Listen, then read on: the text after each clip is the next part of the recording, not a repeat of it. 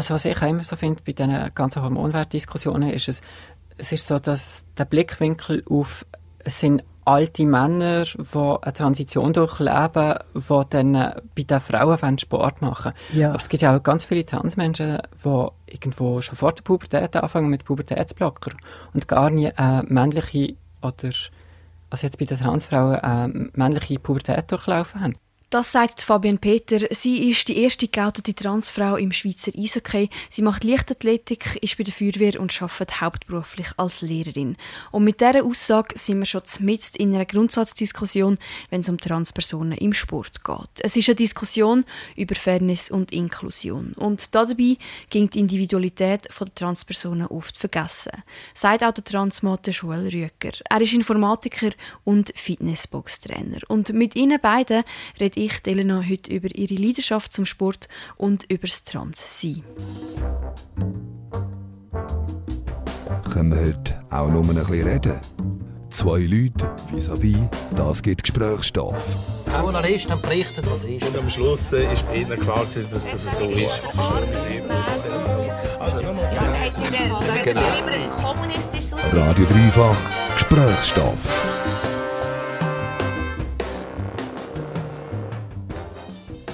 Also ich bin der Joel von Bern, das hört man dann sicher. Ich bin 27 und ich habe so ein bisschen für den Punkt von der Transition. Mit 20 habe ich mich mal damit beschäftigt, wie ich mich eigentlich fühle. Und habe, also ich habe nicht von Anfang an gewusst, dass ich trans bin, sondern das erst mit 20 so ein bisschen herausfinden.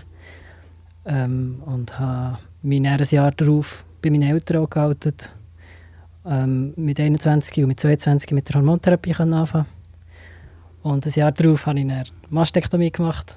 Da kommen wir dann später noch drauf, was das ist. Und ab dann habe ich eigentlich mega fest auf Sport machen.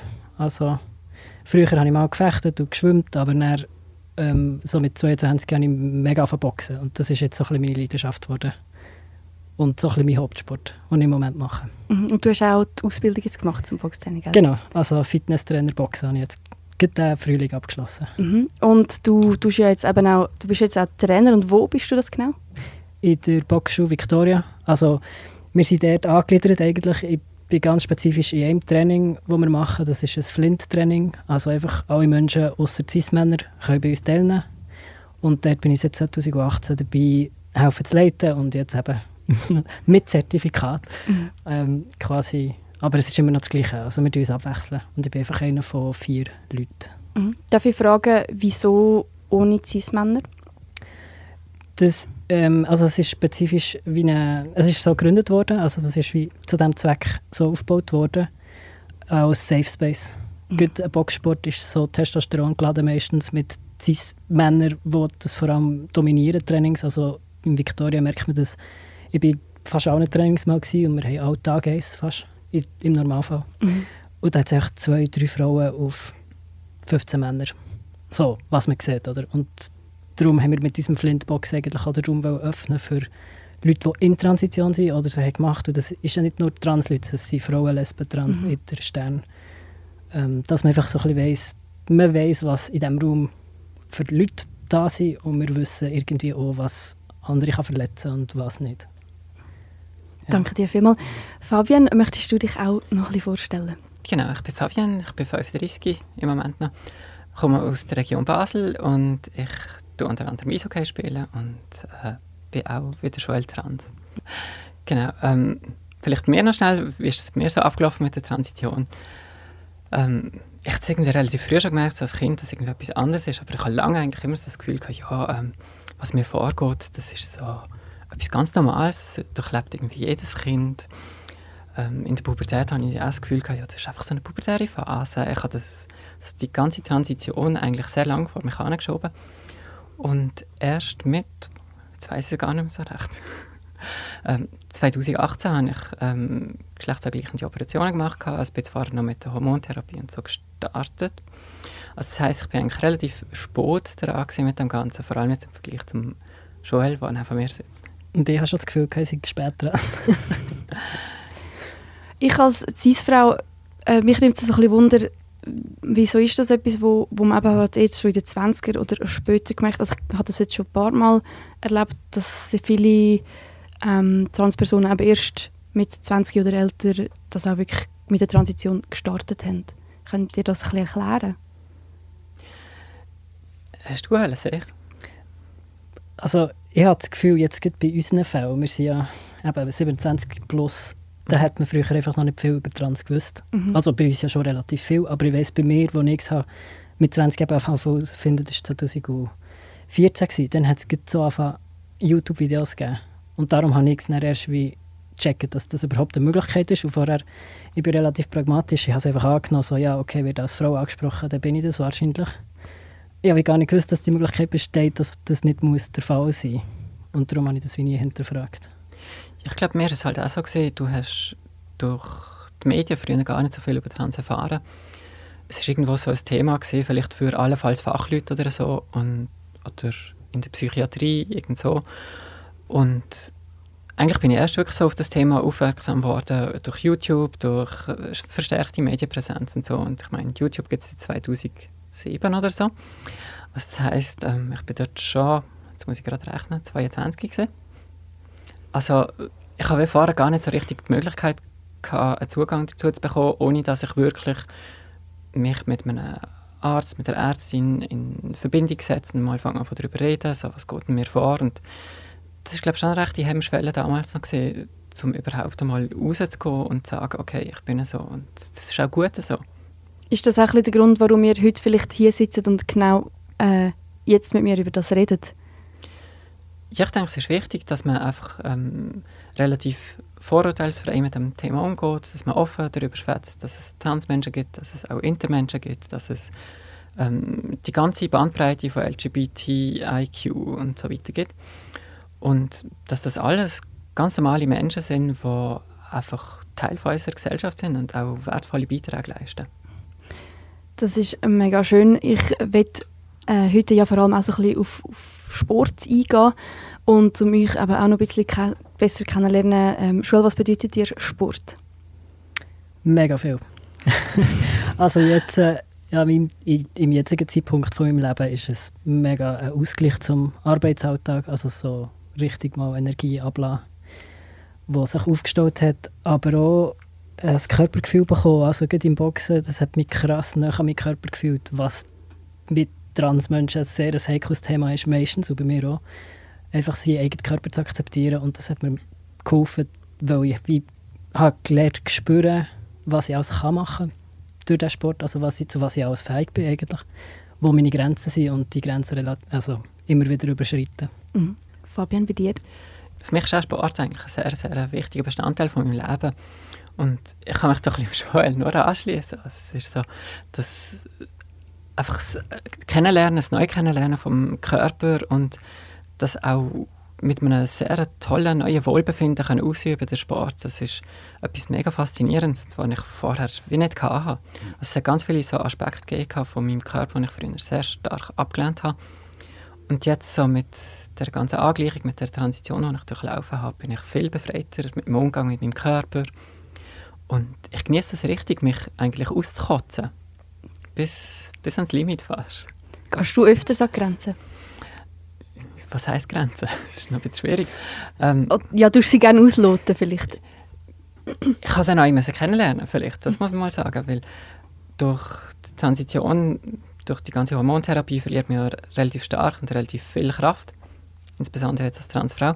Und dann ist das so wie ein neu herausfinden, was kann ich überhaupt noch, ähm, wie viel braucht es, dass ich noch gleich viel kann wie vorher, wie viel Training. Ähm, ich habe mich auch so wie neu müssen kalibrieren. Also ich habe am Anfang immer sehr stark Mühe gehabt mit, ich bin gestolpert, weil ich das Gefühl hatte, ähm, ich kann jetzt noch runtergumpen, weil das ist ja gegangen und dann habe ich aber Kraft gar nicht gehabt, um mich aufzufangen. Und das hat mich dann ein Stück weit auch verstört und dann, ich glaube, das hat mich auch noch dazu motiviert, um mehr zu trainieren. Und ich habe halt das Umfeld, so Freundinnen um mich herum, die auch sehr stark oder sehr viel Sport machen. Und dann tut man sich so gegenseitig mitziehen. Wie war das mit der Kalibrierung bei dir, Joel?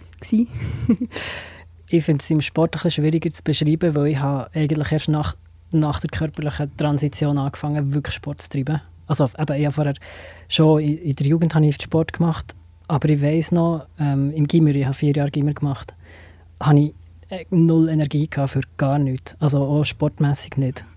Und das ist mir vor allem aufgefallen, dass ich dann durch die Hormontherapie, aber ganz sicher auch durch einfach den befreiten psychischen Zustand so unglaubliche Kräfte frei geworden, dass ich viel mehr Energie hatte, eben überhaupt etwas zu machen. Von dem her, bei mir ist es ein das Gegenteil, aber ich kann es nicht genau gleich wie du sagen, weil ich vorher wie nicht den Vergleich hatte. Mhm.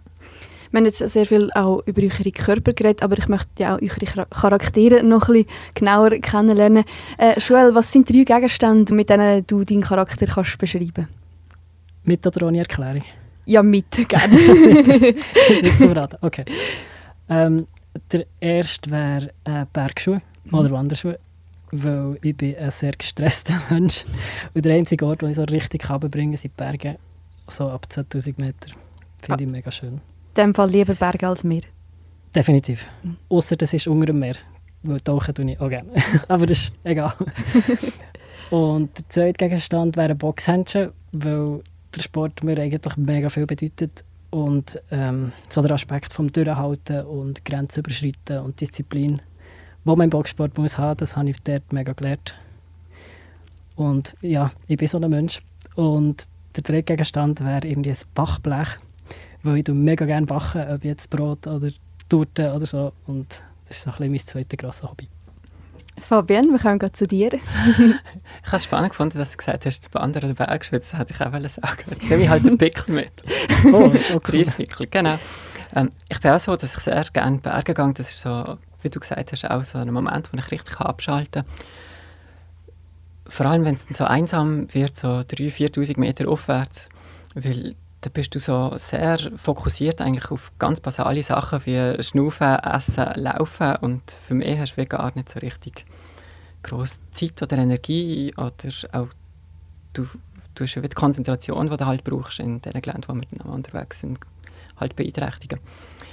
Das Zweite wäre mir im Moment eher so ein bisschen Jogging-Schuhe, weil das ist auch so etwas zum Abschalten, zum manchmal auch so ein bisschen vor dem Alltag, ein Stück weit bös gesagt, fast davonlaufen durch die Wälder durch, joggen stundenlang und dort einfach auch so das Abschalten.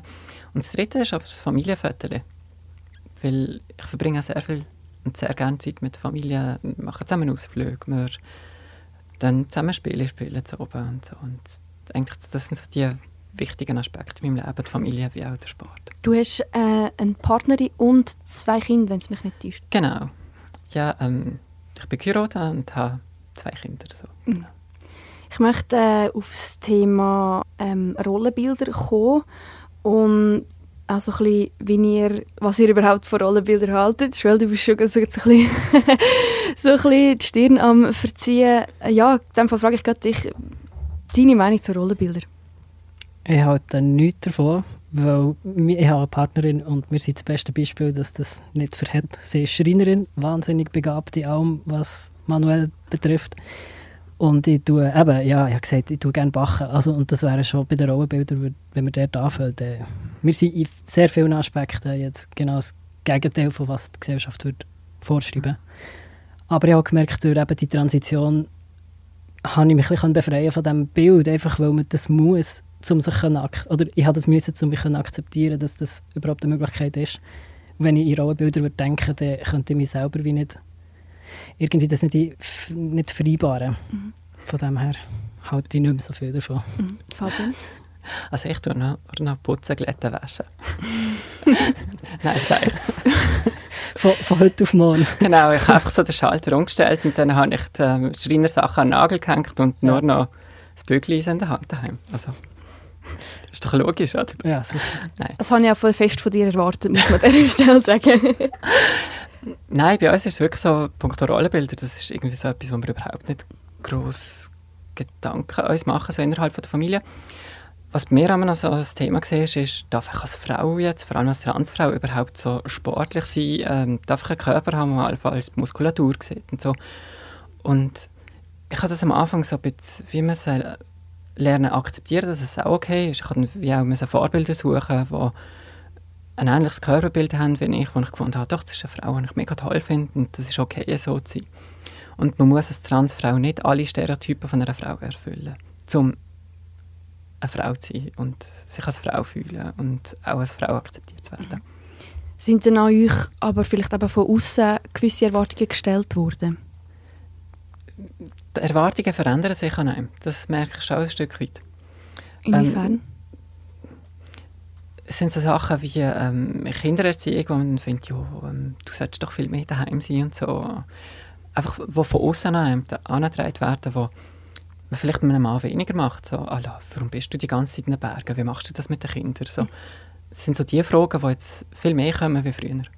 Bei dir, Schule? Ich finde es spannend, dass du das mit den Kindern sagst, ich habe so dort am meisten gemerkt, ein Götti-Kind. Und seitdem, also ja, ich habe vorher auch schon Kinder in den, in den Armen gehabt, aber seitdem ich als Mann gelesen wird und ein Kind in den Armen habe, dann werde ich so manchmal fast ein bisschen unglaublich angelächelt. Oder einfach, ich bekomme Anerkennung dafür, dass ich scheinbar ein Kind in den Händen habe, ohne dass es gerannt Und ich finde das mega schlimm, dass, also ich nehme es so wahr, das muss ja nicht stimmen, aber schon nur, dass ich es so wahrnehme, finde ich mega verstörend auf eine Art. Ich glaube, das ist wirklich so, dass einfach so die Rollenbilder, vor allem bei der Kindererziehung, sehr stark sind. Ja. So der Mann, der einmal sich um das Kind kümmert, ist so der Held und die Frau, die sich nicht ums Kind kümmert, ist so Genau. die böse Rabenmutter. Genau. Mhm, Das ist etwas, was mir auch immer wieder auffällt. Und ich habe das Gefühl, das ist auch etwas, was sich extrem hartnäckig auch hebt. Auch gerade die Ehe wieder, wo ich das Gefühl habe, ist recht auch wieder so im, im Kommen. Du bist auch gerade wieder die Augen so ein bisschen am Ja, so. Verdrehen. Ja, Ja, bei mir ist es zum Beispiel eine Partnerin, die nicht heiraten will. Und das ist mir, es ist mir so egal. Aber eben, es wird immer wieder gefragt, immer wieder erwartet. Und da habe ich auch mit, den, mit meinen Eltern zum Beispiel Diskussionen geführt. So, warum jetzt und warum jetzt nicht. Und ich bin mit der Partnerin zum Beispiel vorher schon zusammen gewesen, vor der Transition. Also wir sind quasi für ein Jahr oder zwei als zwei Frauen gelesen worden. Und es ist noch spannend, wie sich das verändert hat, weil dann ist es wie klar gewesen, okay, der heiratet nicht. Und dann ist plötzlich, sind wir so ein heteronormatives Pärchen. Oder können, werden so gelesen. Oder, und dann, dann kommen plötzlich Dinge mit ähm, die Leute, die uns nicht kennen, die dann fragen, ja, ihr seid jetzt auch 27, wie ist es mit Kind und heiraten und was, ihr habt noch nicht geheiratet, aber du hast ja einen Ring und einfach so Mhm. Zeug, wo irgendwie auch recht persönlich ist auf eine Art. Also, wird, wird da gewisse Grenzen dann auch überschritten? manchmal schon. Also halt die Frage mit Kind ist in unserem Fall einfach eine kleine heiklere Frage, wo man sich nicht überlegt, wenn man das, wenn man das Cis-Menschen stellt. Oder? Dann ist das meistens eine Ja- oder Nein-Frage. Aber ich finde es eigentlich eine sehr persönliche Frage, wo man sich auch nicht müsste rechtfertigen wenn man jetzt nicht will. Ja, und wie gehst du mit dem um? Also ich sage, ich kann ehrlich antworten, indem ich das, das annehme, was kommt. Also ich bin wie offen und ich hasse Gott die Kinder und kann mich um das Kind kümmern. Das ist wie, mein Ziel ist schon erreicht. Mhm. Aber das ist halt mein Fall, wo, wo ich mich damit abfinden Es ist wirklich noch spannend, wie du das schilderst. So, dass die heteronormativen Erwartungen, die plötzlich so in eure Beziehung rein, ähm, gedruckt werden. So, «Ala, ihr müsst jetzt das alles auch noch erfüllen. Und ich finde eigentlich, man sollte wirklich sehr frei können entscheiden, will man Kinder, will man heiraten und was auch immer. Und das sind schon sehr viele so klassische Rollenbilder die man einfach dann an jemanden stellt. Und das geht ja nicht nur an Transpersonen, aber Mhm. das merke ich jetzt einfach, weil, das, Ja. weil der Bruch halt stattgefunden Mhm. hat. Das ist schon noch, schon noch schräg. Ich finde es auch spannend, so im Freundeskreis, wenn so eine normale Hetero-Beziehung rum ist, dann äh, gibt es meistens so die Diskussion eben nicht, wer geht nachher arbeiten und wer nicht, wenn Kinder kommen. Sondern es ist einfach klar, dass die Frau in der Beziehung tut das Pensum reduzieren und der Mann der schafft 100% weiter. Und das erlebe ich immer wieder. Und bei uns ist das wirklich so ein Aushandeln gewesen, so, wer macht jetzt mehr, wo und so. Und ich glaube, das sind so Fragen, die sich Heteropärchen einfach viel weniger stellen wie jetzt in unserem Fall. Tief, tiefer. Gesprächsstoff auf dreifach. Ich würde gerne zu einer Umfrage, respektive zu den Resultaten von ein paar Umfragen kommen, die das Transgender Network Schweiz äh, gemacht hat und dann auch veröffentlicht hat. Und zwar geht es darum, wie sich Transpersonen im Sport fühlen. Und ich habe jetzt da mal ähm, drei ausgesucht. Die erste ist, 87% äh, erachtet Transsein als Nachteil im Sport, also ein grosser Teil. Dann haben 75% der Befragten angegeben, dass sie negative Erfahrungen gemacht haben, vor allem im Zusammenhang mit geschlechtergetrennter Infrastruktur, sei es mit WCs, mit Garderobe und so weiter. Und auch mit Kategorien logischerweise. Und 25% sind von den Transpersonen, die befragt wurden, sind, sind gar nicht erst wirklich sportlich aktiv, während es in der allgemeinen Bevölkerung äh, fast 10% weniger sind. Ähm, und das, weil sich äh, Transpersonen auch eher unsicher fühlen. Und ich möchte euch halt fragen, ob ihr dazu irgendwie könnt Stellung beziehen und vielleicht auch schon eigene Erfahrungen gemacht habt, ähm, Fabienne. Also ich denke, äh, warum als Transpersonen viel weniger Sport machen, hängt insbesondere einfach mal damit zusammen, dass man je nach Situation, wie es halt ist mit der Garderobe und so, ein Stück weit sich muss exponieren, sich muss outen, mal halt muss fragen, wo kann ich mich umziehen, was gibt es für Möglichkeiten, haben der Einzelkabine oder so? Und wenn das einfach mal nicht vorhanden ist, dann, dann mache ich halt den Sport irgendwie nicht, wo ich, dort, wo ich das bräuchte. Schwimmen zum Beispiel ist so ein heikles Thema, was ziehe ich an, zum Schwimmen, wenn ich irgendwie ähm, zum Beispiel durch die Hormontherapie schon eine Oberweite bekomme, aber noch die männlichen Geschlechtsteile habe. Dann brauche ich ja irgendwie so ein Kombi aus beidem und wenn ich das mache, dann sieht man vielleicht gleich mal etwas, will ich das, kann ich damit umgehen. Das sind so Faktoren, die sicher einen grossen Einfluss haben. Und Abhilfe kann man da eigentlich nur schaffen, indem dass man erstens mal weiß, es gibt Transmenschen die sind nicht irgendwie etwas Böses oder irgendwie eine Gefahr, wenn sie nicht in der jetzt optisch vielleicht passenderen Umkleide sich befinden, sondern es geht ja um das Wohlbefinden auch von ihnen. Und äh, ja, es, es, gibt da ganz viele Punkte, die man eigentlich müsste diskutieren Warum fühlen sich Transmenschen unwohl? Warum fühlen sie sich diskriminiert? Ähm, warum machen sie weniger Sport? Ja, also eben das mit der Garderobe finde ich auch einen wichtigen Punkt. Aber nicht nur. Jetzt eben in meinem Fall habe ich ja nach, meiner, nach der Hormontherapie oder vor allem nach der Mastektomie viel mehr Sport gemacht. Bei mir war jetzt der Grund, gewesen, wenn ich, wenn ich Seile kumpe und Brüste spüre, die ich nicht haben will und weiss, das passt nicht zu mir, dann hindert mich das eigentlich daran, mich so vorauszugeben, wie ich will. Und das habe ich ganz krass gemerkt, sobald, ich das wie, sobald das wie erledigt war, hat, hat mich das irgendwie befreit und ähm, eben neue Kräfte freigesetzt. Aber es gibt Leute, die können das nicht. Es ist mega, erstens eine mega teure Angelegenheit und zweitens ein körperlicher Eingriff, den nicht alle gesundheitlich können und auch nicht alle wollen machen. Und ähm, das ist ein krasser psychischer Stress, der da irgendwie immer um ist, weil das, der Körper spürt man halt einfach. Jetzt müsstest du noch ganz kurz erklären, was Mastektomie ist. Ja, genau, das habe ich ja am Anfang schon gesagt. Ähm, also Mastektomie ist eigentlich die Entfernung von der weiblichen Brust und in meinem Fall die Bildung von einer männlichen Brust. Ich glaube, der Begriff selber ist vor allem auf die Entfernung oder, ähm, bezogen, aber in meinem Fall heisst sie wie noch eine männliche Brust geformt, so dass man im, im Idealfall eigentlich fast nicht mehr sehen sollte, wenn die Narben gut verheben. Ja. Was sind noch andere Gründe, warum Transpersonen sich diskriminiert fühlen?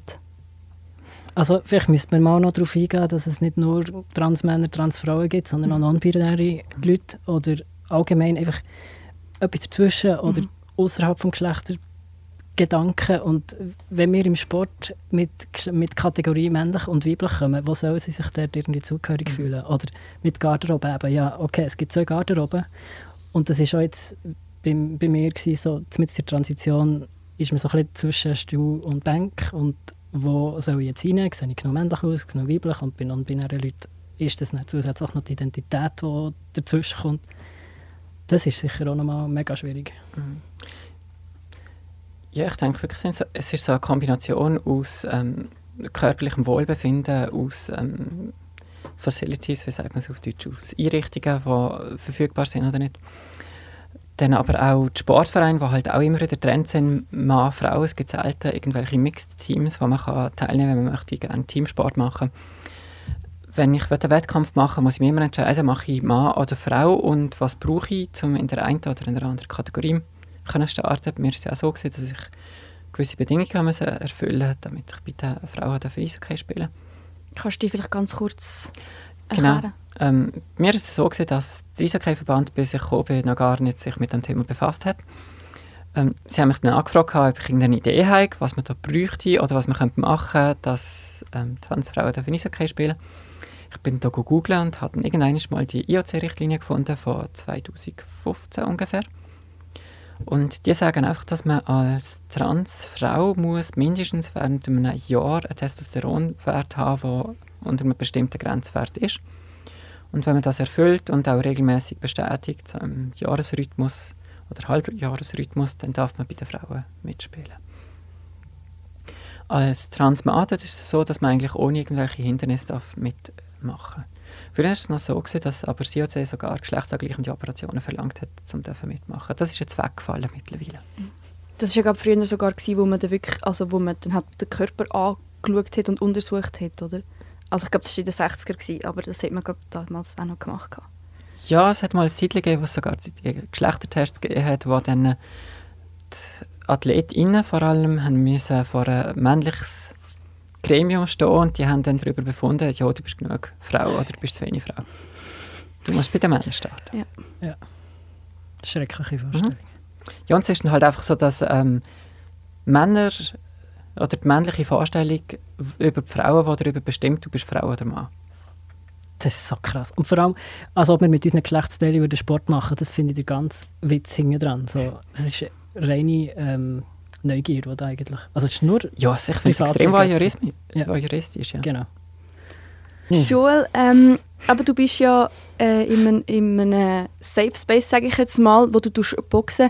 Wäre denn das eine gute Alternative? Es ist sicher eine Ergänzung. Also ich tue jetzt sowieso in, in allen Trainings mitmachen, auch in den gemischten. Mhm. Aber ich habe es zum Beispiel gebraucht zum Anfangen-Boxen. Weil zuerst habe ich Kickboxen in einem gemischten, also in einem gemischten Training. Und da ist es mir sehr schnell unwohl geworden, weil einfach so eine testo-geladene Stimmung war und eben so, ja, wir wollen jetzt Muskeln aufbauen und fühlen uns cool, weil wir so stark sind und so. Und da hat der, der Safe Space mega geholfen, um merken, aha, andere Leute wollen das so einfach zur Freude machen oder man hat irgendwie ähm, auch viel mehr Respekt. Also, okay, das ist jetzt vielleicht, ähm, ich will den anderen Boxclub wie nicht zu schlecht machen, aber in diesem Flint-Training tun wir einfach ähm, Respekt mega gross schreiben im Sinne von, wir fragen nachher, ob der Schlag jetzt zu hart war oder nicht.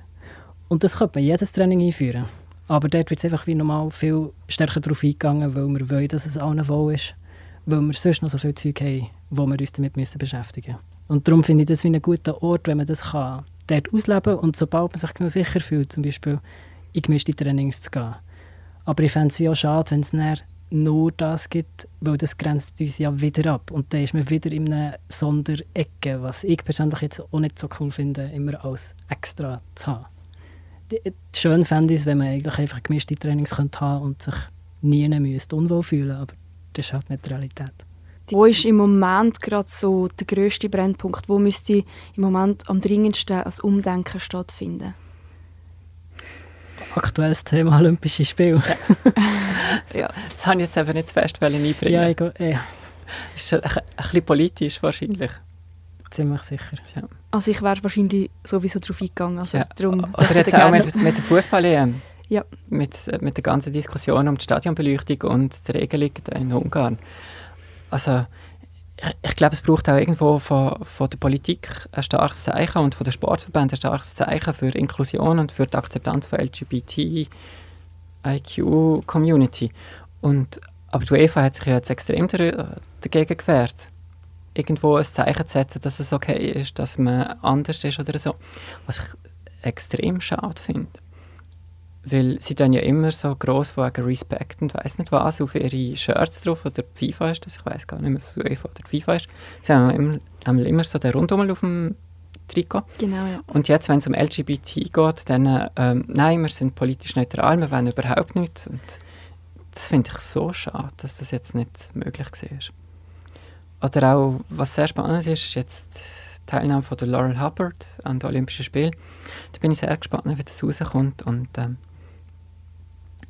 auch dort braucht es aus meiner Sicht ein klares Zeichen für Inklusion.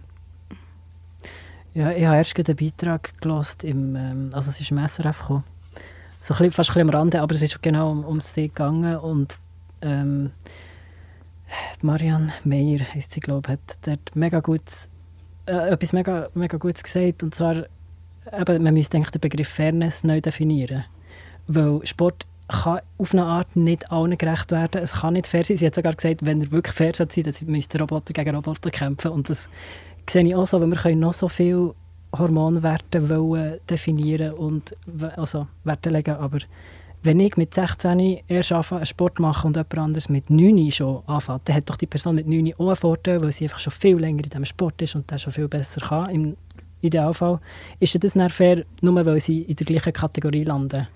Oder ich bin im Boxen irgendwie eben am unteren, also wir haben zum Beispiel Gewichtsklassen. Ich bin am unteren Rand der Gewichtsklasse, jemand anderes am oberen Rand. Das ist auch nur begrenzt fair, weil die Person hat dann vielleicht 5 Kilo mehr, in dem Fall 5 Kilo mehr Schlagkraft und so. Also man, mir fehlt jetzt das Menschliche. Es wird nur noch auf Zahlen und nur noch auf Hormonwerte gegangen und der Mensch dahinter wird voll vergessen. Und wenn man dann sagt, ja, sie darf nicht teilnehmen, weil es ihren Hormonwert nicht geht, dann verbietet man eigentlich einem Menschen einen Sport auszuüben, wo, wo das will, oder? Also was ich auch immer so finde bei diesen ganzen Hormonwertdiskussionen ist es, es ist so, dass der Blickwinkel auf es sind alte Männer, die eine Transition durchleben, die dann äh, bei den Frauen Sport machen Ja. Aber es gibt ja auch ganz viele Transmenschen, die irgendwo schon vor der Pubertät anfangen mit Pubertätsblocker und gar nie eine männliche oder also jetzt bei den Transfrauen eine männliche Pubertät durchlaufen haben. Also die haben gar nie den körperlichen Vorteil. Wenn es Wenn es allenfalls einen gibt, ja. Es ist, ähm, ich habe auch etwas gelesen in der Studie, es ist gefährlich, das einfach so raus... Oder ich, ich kann es wie nicht belegen, aber es ist, sie haben mehrere Sportarten untersucht und da hat es gar nicht so viele Unterschiede gegeben, Mhm. ob jetzt eine Transperson besser ist oder nicht. Ganz gewissen Sportarten schon, aber mega minim. Und Mhm. natürlich ist dann der Fokus darauf gelegt worden, da, wo es nicht geht, da, wo die krassen Unterschiede sind, ähm, das ist ein riesen Problem. Ich möchte, sorry, ich möchte ganz kurz Hm? einwerfen, also für Transpersonen, es gibt ja sowieso extrem wenig Studien, Mhm. wo, wo überhaupt durchgeführt worden sind, sprich die Datenlage ist eh mega schwierig. Mhm. Plus ähm, aber noch weniger Transpersonen gibt es ja dann auch explizit in den Spitzen ähm, Sportkategorien und also es sind ja extrem wenig und ich habe die Frage vorher tatsächlich auch stellen, ist Sport an sich nicht einfach unfair, weil sehr oft wird in dieser Diskussion zum Beispiel auch der, der Schwimmer, jetzt ist mir natürlich gerade der Name entfallen, der, ähm, Der Michael Phelps. der Michael Phelps, genau, ähm, genannt, wo ja irgendwie auch eine Monsterlunge hat. Ähm, ja, ich würde es gerne dir wieder zu Wort geben, Fabian, du hast etwas sagen noch. Ja, eben, ich wollte es eigentlich auch noch ein bisschen anfügen. Kann Sport überhaupt fair sein? Weil du hast ja immer irgendwelche körperlichen Vorteile, die dir zu Spitzenleistungen verhelfen. Wie der Phelps mit seinen riesen Lungen, mit seinen grossen Füßen, grosse Hände. Und das ist ideal zum Schwimmen. Und bei mir ist es jetzt auch so, ich bin eher ähm, schmal und lang. Ich bin so ein bisschen äh, Giraffe, ich kann gut und schnell laufen, aber wenn ich muss agil sein muss, dann stolper ich über meine eigenen Beine fast. Ähm, das ist wirklich super für Ausdauersport, aber für Eishockey ist es zum Beispiel nicht wirklich ideal. Da ist es besser, du bist ein bisschen stämmiger und ein bisschen kleiner. Ähm, wenn ich jetzt möchte Sumo ringen das ist so das krasse Gegenteil. Das hätte ich absolut keine Chance. Ähm, und ich glaube, es geht viel mehr so darum, was bist du überhaupt für ein Körpertyp und findest du den Sport, der ideal ist für die Körpertyp, um wirklich erfolgreich zu sein. Und dann äh, kann es vielleicht sein, dass der Testosteronwert allenfalls einen Vorteil gibt oder halt deine Lebensgeschichte, wenn du eine Transfrau bist. Aber wenn man jetzt so vergleicht, die amerikanische Studie von der Armee, dort haben wir festgestellt, dass es kräftemäßig gar keinen Vorteil mehr gibt und allenfalls noch ganz, ganz, ganz kleinen bei der Ausdauerleistung. Aber dort hat man dann den Grössenfaktor gar nicht berücksichtigt. Dass man vielleicht einfach ein längere Beine hat, wenn man nicht 1,60 sondern 1,75 groß ist. Darf ich da dazu noch fragen, macht es dann eben einen Unterschied, wenn man die Transition vielleicht eben schon vor der Pubertät angefangen hat, sei es jetzt in Bezug auf Knochenbau, äh, Größe, Wachstum und so weiter, als wenn man es halt eben erst äh, nach der Pubertät macht? Also, Also wenn ich mit Pubertätsblocker anfange, vor der Pubertät und dann eigentlich nur, in meinem Fall jetzt eine weibliche Pubertät durchlaufe, dann äh, entwickeln sich meine Knochen und alles wie bei einer Cis-Frau. Also da gibt es dann wirklich keine Vorteile mehr, ich habe keinen Stimmbruch, gar nicht. Und ich glaube, das ist etwas, was man einfach auch in dieser Diskussion wie nicht berücksichtigt, dass es halt unterschiedliche Transmenschen gibt, die zu einem unterschiedlichen oder zu verschiedenen Zeitpunkten mit der Transition angefangen haben. Ich glaube, es ist einfach so in den Köpfen der entscheidenden Leute so das Bild von, das ist irgendwie ein Spitzensportler, am besten 30, 35, extrem schwer, muskulös, der jetzt plötzlich bei den Frauen starten will. Und das geht ja nicht um das, sondern es ist einfach ein Teil, dass du gerne Sport machst in dieser ganzen Transitionsdiskussion. Das ist eben der Mensch, der dort wäre. Ja, eben. wir haben es vorher schon ein bisschen angeschnitten, ähm, aber so die Einteilung einfach in Kategorie Mann, Kategorie Frau. Ähm, was gäbe es denn vielleicht für bessere Einteilungen oder Lösungen? Joel? Es kommt sicher mega auf die Sportart drauf an. Aber ich habe das ähm, auch in ihrer Ausbildung zu dem Trainerkurs gemerkt, wir haben Light Contact Boxing gemacht. Da geht es nicht darum, dass man hart schlägt, sondern dass man trifft. Mhm. Und im Idealfall hört man den Schlag nicht mal. Also es ist wirklich nur das Berühren. Und dann kommt es ja nicht darauf an, ob ich gegen einen 2-Meter-Typ kämpfe oder gegen eine 1,50 grosse Frau. Jetzt stereotypisch wieder mal gesagt, oder? Und dort macht zum Beispiel die Grösse einen Unterschied. Also ich muss, ich muss in meinen Trainings immer gegen größere Menschen boxen, weil bin 1,64, das ist relativ klein. Ähm, aber dort wäre jetzt eben Grösse zum Beispiel ein Vorteil. Aber wenn wir näher vom normalen Boxen ausgehen, hat es ja schon Gewichtsklassen. Und warum dass man da immer noch in männlich und weiblich müsste unterscheiden ich habe gegen so viele Cis-Frauen boxen, die so gut boxen und mich so dran nehmen. ich sehe keinen Grund, warum dass sie nicht gegen einen gleich schweren Cis-Mann können boxen Welche Sportarten sind denn vielleicht eher problematisch, sage ich jetzt mal. Fabian, du hast vorher so, ein bisschen, so Leichtathletik schon ein bisschen angesprochen. Ähm, bei Leichtathletik ist es halt einfach scheint gemäß der IAF so, dass du mit einem höheren Testosteronwert einfach sehr viel bessere Schnellkraft hast. Und das hat anscheinend einen grossen Einfluss auf die Sprintdistanzen bis irgendwo 1,5 Kilometer. Oben raus, wenn man dann bei den Marathondistanzen schaut, dort sind Differenzen zwischen den Weltrekord Mann und Frau sind gar nicht so riesig. Also es sind nicht 20, 30, 40 Prozent, sondern es sind irgendwie ein paar Minuten Unterschied auf 42 Kilometer. Und dort könnte man wahrscheinlich die Männer gegen die Frauen antreten. Ähm, mir ist aufgefallen, dass eben gerade bei der Sportberichterstattung oder auch, als ich schon das Interview zum Beispiel von dir gesehen habe, von FBN, es wird so krass überhaupt auf den Dualismus männlich-weiblich eingegangen? Ist denn das überhaupt so nötig? Ihr habt vorher schon von Stereotypen geredet, dass ihr die scheiße findet. Aber ist es so nötig? Eigentlich nicht. Ich finde es nicht nötig, dass man das immer so separiert, Mann, Frau, Mann, Frau. Es ist vielleicht für gewisse Leute praktisch. Und man ist sich das irgendwie gewöhnt und man hinterfragt sehr wenig. Aber wenn ich dann mal so ein bisschen mehr damit auseinandersetze, finde ich, es braucht die Kategorien oft wie gar nicht. Es sollte ja. eigentlich egal sein. Ja, das ist ja so. Ich glaube, das Problem ist, dass wir, dass wir die Unterscheidung noch machen im mhm. Sport mhm. und darum müssen sagen, ja, bei den Frauen im Fußball hat etc. Und wenn wir dort keine Kategorien hätten, dann wäre es ja wie mhm. klar, dass man es nicht muss haben. Ähm, es wird aber auch nicht nur auf männlich-weiblich eingegangen, sondern eben so vor Transition, nach Transition und dann eben, es gibt sehr starke Vergleiche. Ähm, macht das denn Sinn, dass man so über das redet, respektive muss man so einen Vergleich machen, Joel? Ich habe das Gefühl, es wird viel noch gemacht, weil viele Leute noch nicht so viel darüber wissen. Aber ähm, ich bin so langsam ein bisschen leid. Die ewigen Dinge von die Person ist als Mann geboren worden, schon nur die Formulierung, wo jedes Mal ein Stich, so, ja. nein, ich bin nicht, oder in meinem Fall, ich bin nicht ähm, früher eine Frau gewesen. Ich bin vielleicht so gelesen worden, aber ich bin es nie wirklich gewesen.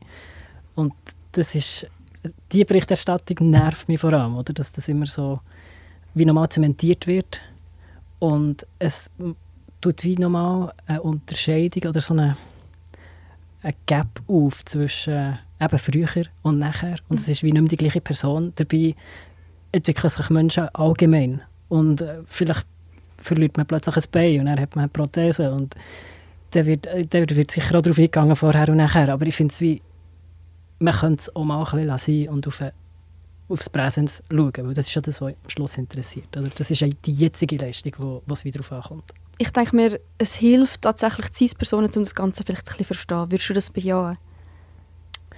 Ja, ich ja, ja, in begrenztem Maß. Ja. Mhm. Nicht, wenn es jedes Mal wiederkommt und bei jedem Thema. Im, am liebsten würde ich eine Zusatzsendung machen oder sagen, geht bei TGNS nachschauen, was das heisst. Und nachher weiss man es. Und irgendwann hoffe ich, dass das einfach allgemein wissen ist, was eine Transperson ist und was die Leute durchmachen. Also, also du sprichst den Guide an vom Transgender Network, nehme ich jetzt mal an, unter ja, genau. anderem. Mhm. Genau. Genau. Fabian, aber du bist ja schon ein paar Mal in jensten Interviews gewesen. Wie ist das für dich? Ähm, auf der einen Seite bin ich immer so ein bisschen hin und her gerissen, ob ich überhaupt noch irgendetwas dazu sagen soll. Auf der anderen Seite denke ich, es ist wichtig, dass man darüber redet. Und es ist wichtig, dass man auch zeigt, Transmenschen sind ganz normale Menschen, die einfach irgendwo in unserer Gesellschaft vorkommen und tolle Leistungen erbringen. Und ich glaube, das braucht es einfach im Moment noch zu zeigen, dass es Transmenschen gibt und dass die Teil von unserer Gesellschaft sind. Und ich bin jetzt aber froh, ist heute mal der Joel dabei, weil es gibt nochmal eine neue Perspektive auf das ganze Thema. Weil oft fokussiert man halt auch auf Transfrauen, weil das ist so ein bisschen spektakulärer oder ich weiß nicht so richtig. Warum hast du das Gefühl? Ich tue jetzt Patriarchismus einmal mehr. Weil, ich weiß doch nicht, das wird ja bei der, bei der WC-Debatte, es sind ja so immer Transfrauen, die nachher in, in weiblichen Space reinkommen. Mhm. Die Frage von Transmännern, die im Männerbereich kommen, wird das jemals irgendwie wirklich angeschaut? Mhm. Nebst dem, dass Transmänner meistens weichlich können verschwinden wenn mit der Hormonangleichung, äh, Testosteron ist mega mächtig, was das anbelangt, oder vom Äußeren aus gesehen. Und jetzt habe ich, also ja, ich als kleiner Mann gehe wie schneller durch als, als wenn ich jetzt wieder stereotypisch sage, zwei Meter Frau. Wird man angeschaut, ob man jetzt cis oder trans ist, das ist ja egal. Aber äh, ich verschwinde viel eher in der Gesellschaft. Und das ist allgemein, glaube ich, so, dass Transfrauen viel mehr eben... Ja, ich glaube, Transfrauen fallen einfach irgendwie mehr auf vielleicht. Oder es ist halt auch so ein bisschen... Jemand hat mir schon gesagt, wenn du äh, eine Geschlechtsangleichung machst von Mann zu Frau, dann ist das wie ein gesellschaftlicher Abstieg. Und die Aussage schon, die Ja. finde ich extrem. Und du wirst dann aber auch sehr stark reduziert auf dein Äußere.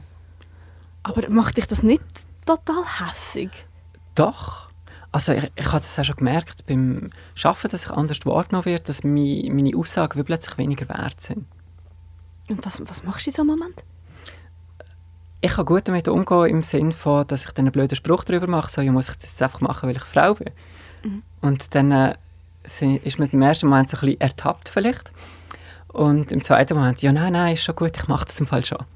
Aber es ist einfach so, es sind so ganz viele Rituale, die man pflegt, wo man irgendwie sich auch eher noch reingeht als Frau.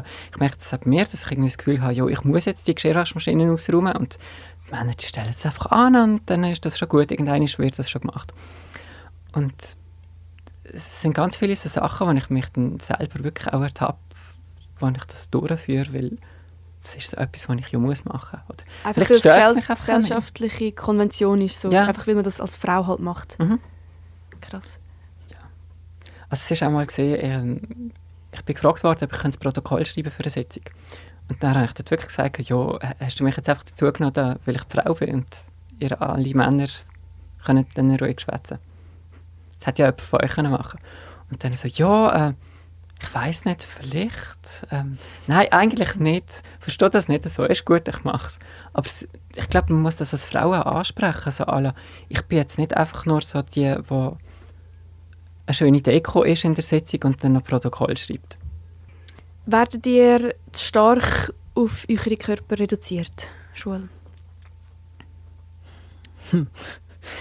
Äh, ich glaube, Gesellschaft allgemein. Aber ja, in so eben öffentlichen Diskussionen geht es sehr viel darum, so, siehst du genug männlich aus, siehst du genug weiblich aus. Eben, einfach wieder passt man in das stereotypische Bild rein, passt man in das Schema rein. Von dem her, ja, aber ich habe das Gefühl, wir machen uns auch selber einen mega Stress. Also ich weiss von mir, dass ich zuerst den Wunsch hatte, mega männlich auszusehen, logischerweise. Oder? Und, aber je länger dass es wie vorwärts gegangen ist, desto mehr habe ich gemerkt, wie toxisch das, das ist und wie viele Erwartungen dass wir an uns stellen, die wir einfach gar nicht erfüllen können. Und das, es ist irgendwie auch ein bisschen langweilig, irgendwann ging nur über das Aussehen zu reden und nur über das Aussehen zu gehen. Das ist ja der Mensch dahinter, der so viel wichtiger ist. Ich habe ganz ehrlich auch ein das Vorurteil gehabt, oder mir ist das auch schon ein so zu Ohren getragen worden, dass ähm, Transpersonen dann eben, wenn, wenn sie Transition haben, dann extrem weiblich wähnt sie sehr oft oder eben dann extrem männlich. Könnt ihr das vielleicht auch noch ein bisschen kommentieren? Also ist, ja.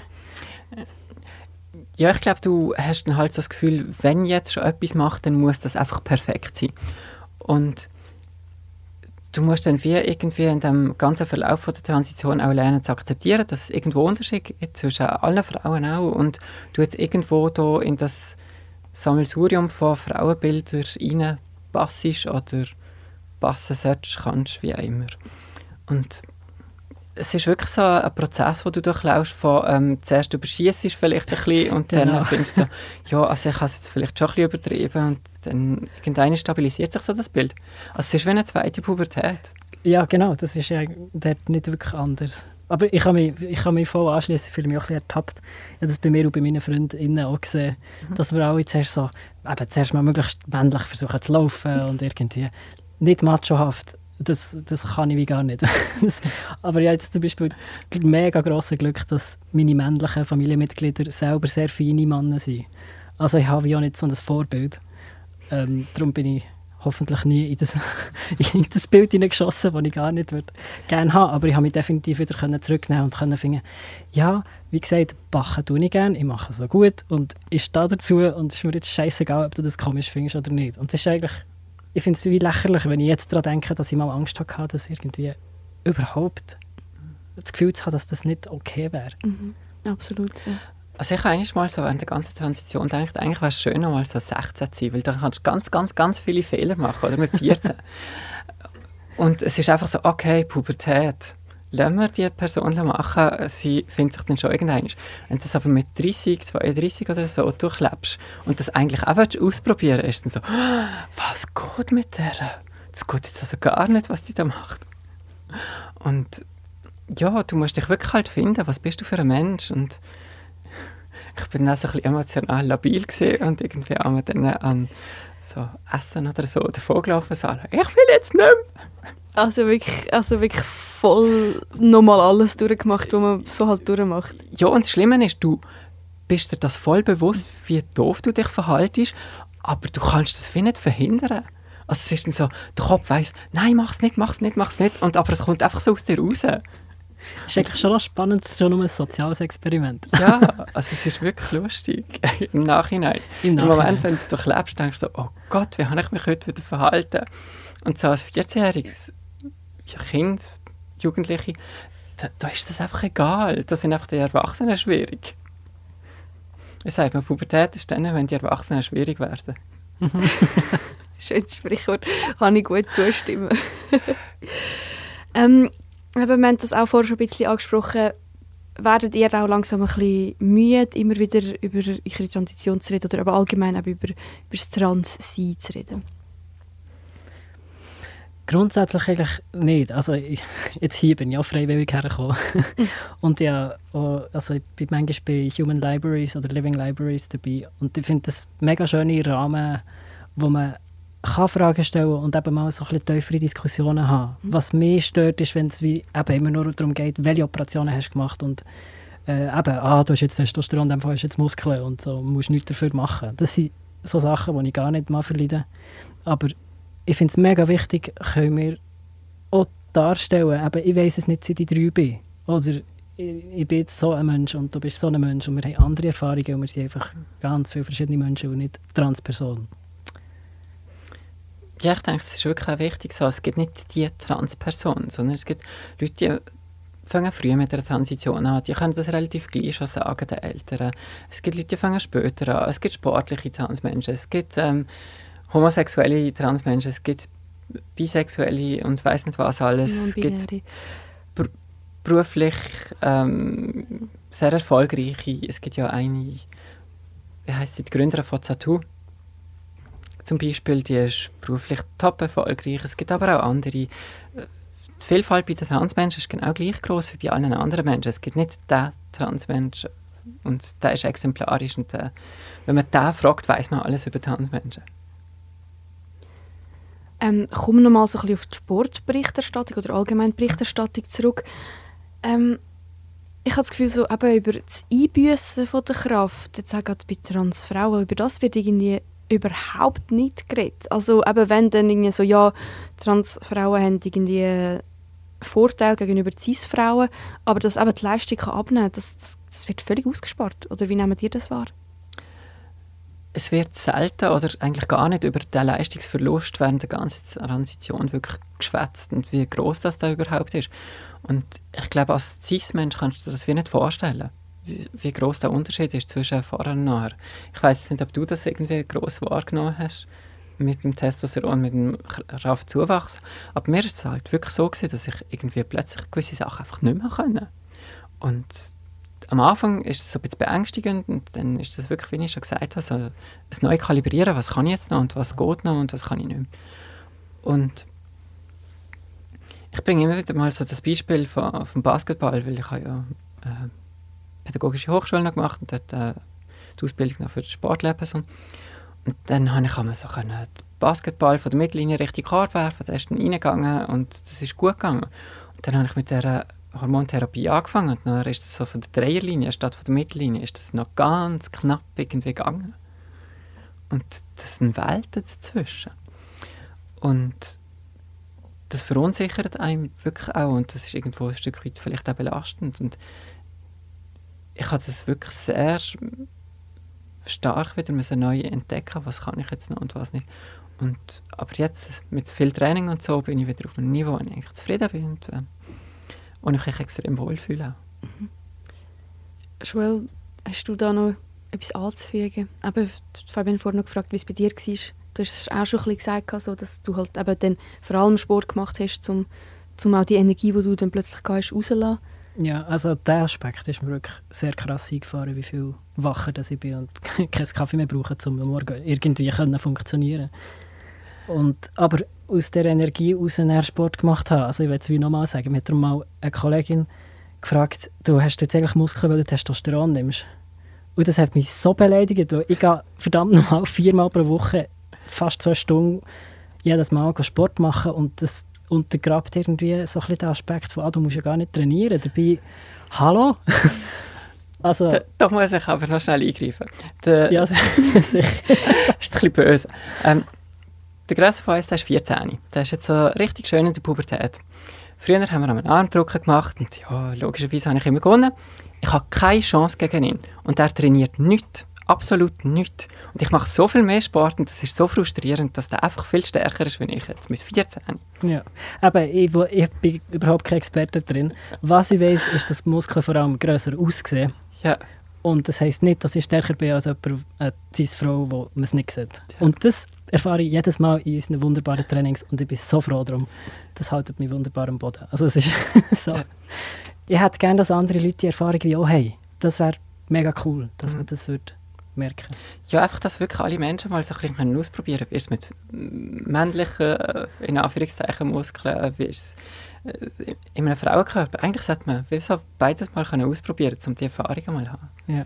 Aber es geht nicht so einfach. Es geht nicht so das, einfach, nein. ja, ähm, vielleicht noch wegen der Berichterstattung, du hast schon gefragt, warum ja. es vielleicht nicht so gehört.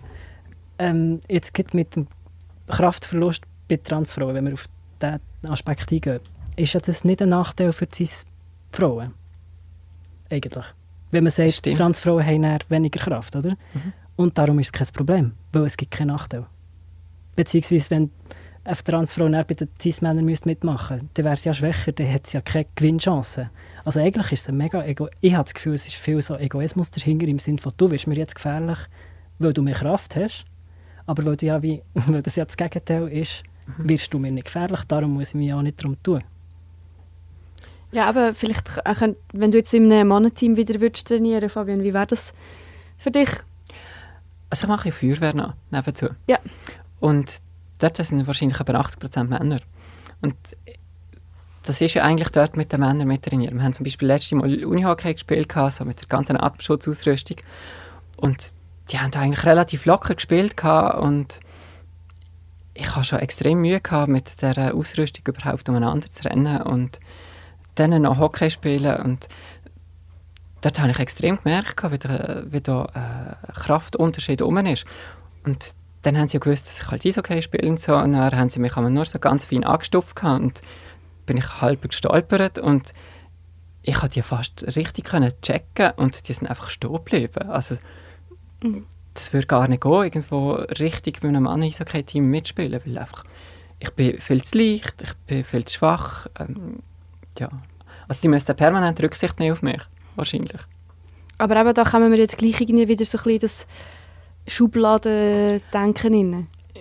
Ja, wir kommen ein Stück weit in das Schubladendenken rein, aber es ist halt wirklich einfach so, dass Männer im Durchschnitt halt viel kräftiger sind, viel muskulöser sind, viel schwerer auch sind. Mhm. Und durch das, äh, wenn mich jemand würde checken würde, der Impact, der entsteht, der ist extrem. Also ich meine, ich bin jetzt irgendwie knapp 60 Kilo. Und wenn ich dann irgendwie 80, 90 Kilo Gegner habe, dann ja.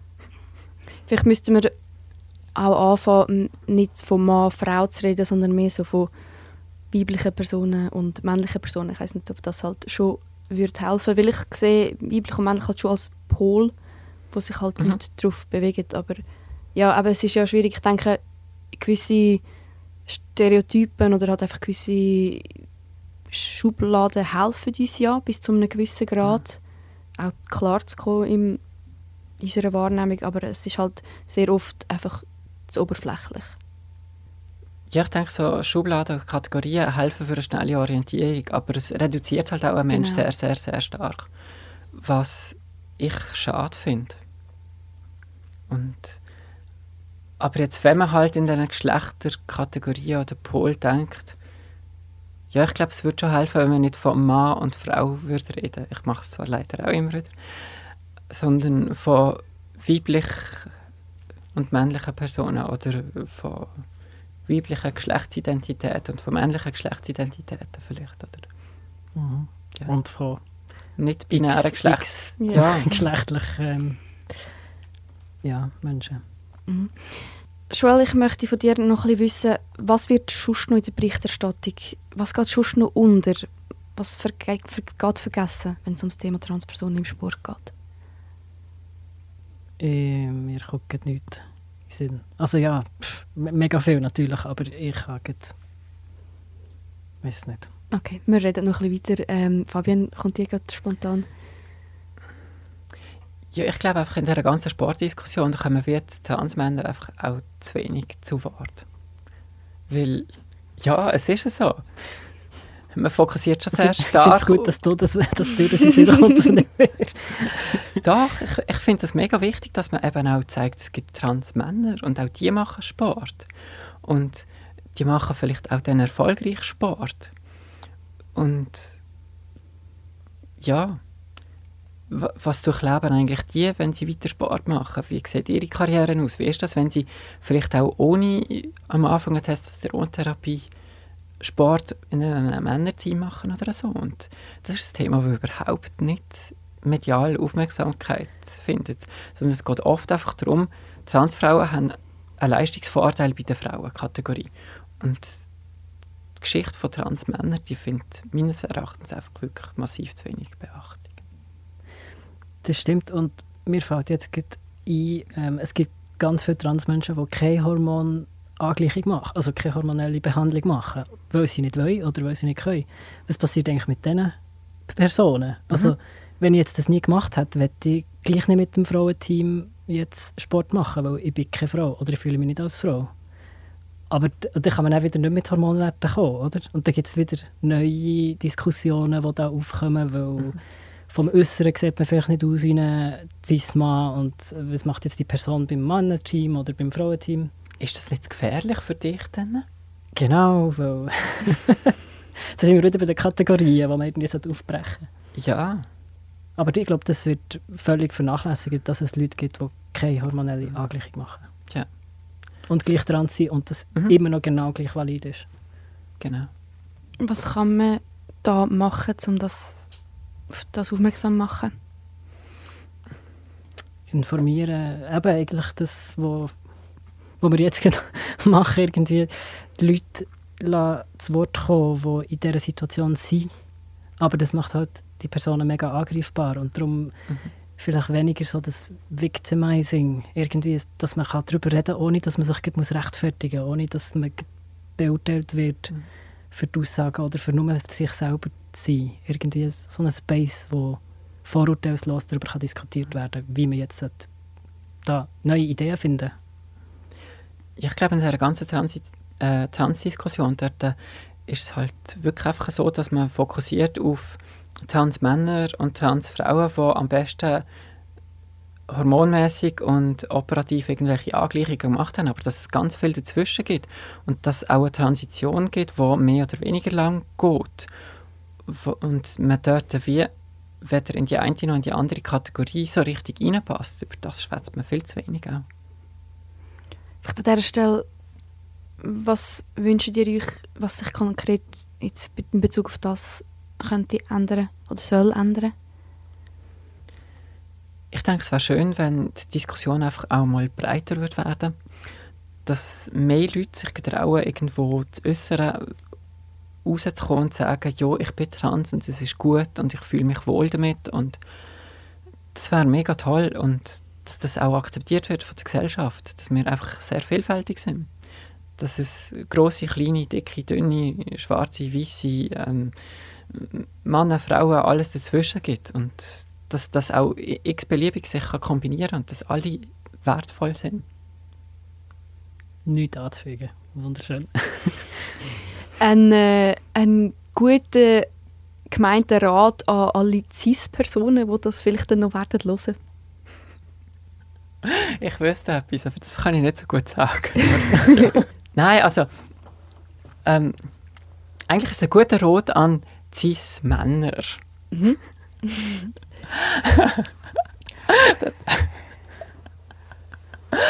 uh, das ist, uh, jetzt tue ich aber sehr viel Preis von meinem Privatleben.